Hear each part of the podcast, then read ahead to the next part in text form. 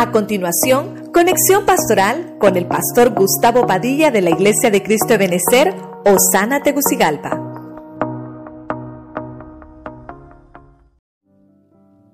Te quiero ministrar la palabra familiar con el tema familias con escudo. Vemos, hermano, en la Biblia, el primer escudo que debe de estar en nuestra casa, en nuestra familia, es Dios, es Dios. Aquel hermano escudo que nos hace estar seguros, que nos hace sentir con seguridad, es la mejor protección que podemos tener. Dios, eso es lindo. Vimos también como otro escudo que necesitamos en la familia es la fe. La fe, dice la Biblia en Efesios, que nos ayuda a contrarrestar los ataques para que sean apagadas las flechas encendidas del maligno.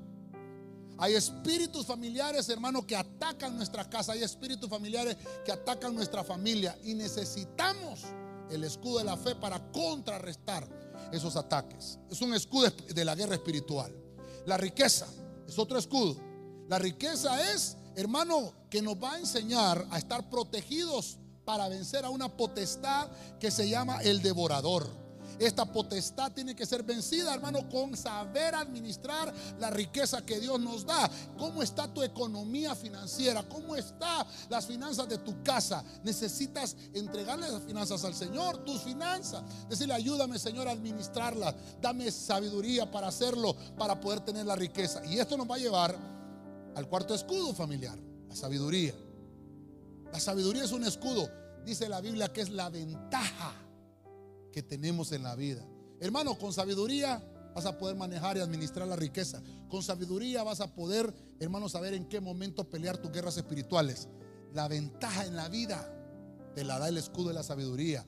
Vas a aprender a tomar decisiones maduras, no a tomar decisiones a la ligera. hermano, no tener premura, sino que con, con bastante madurez tenemos que aprender a tomar decisiones. Vimos el quinto escudo, familiar, la verdad. Qué lindo es, hermano, que, que no haya mentira en la familia. Que no nos mintamos unos a otros, los padres a sus hijos, las esposas a sus esposos y viceversa. Que podamos tener, hermano, este escudo en nuestros labios. La verdad nos va a librar del peligro. El ser honestos es un escudo. Inclusive, hermano, para, eh, para desarrollarte en tu trabajo. Para, para, si tienes una empresa con mayor razón, la honestidad, el escudo de la verdad te va a servir, te va, te va a proteger. Qué lindo esto. El sexto escudo, la salvación. La salvación, hermano, representa aquella liberación poderosa que Dios hace no solamente a ti, sino que a tu familia. Cree en el Señor Jesucristo y serás salvo tú y toda tu casa. Y hay muchos salmos que nos hablan del escudo de la salvación.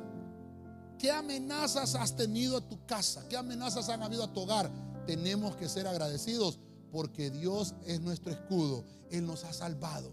Él te ha dado el escudo de la salvación. Y por último, el escudo de la valentía, porte de realeza. Es aquel que tiene el valor de reconocer lo bueno en las personas, no solo lo malo es cuando los escudos de los valientes están ungidos con aceites. David le compone un poema a Saúl, su enemigo acérrimo, pero en el poema solo extrae lo bueno que tenía Saúl. Olvidó las persecuciones, los ataques que tenía en toda su vida y le compuso este poema. Esa es valentía. Hermano, saber perdonar Saber, hermano, hacer a un lado las, las decisiones que tal vez son diferentes entre nosotros. Inclusive amar a un enemigo. Esto nos enseña que nosotros tenemos que ser familias con escudo.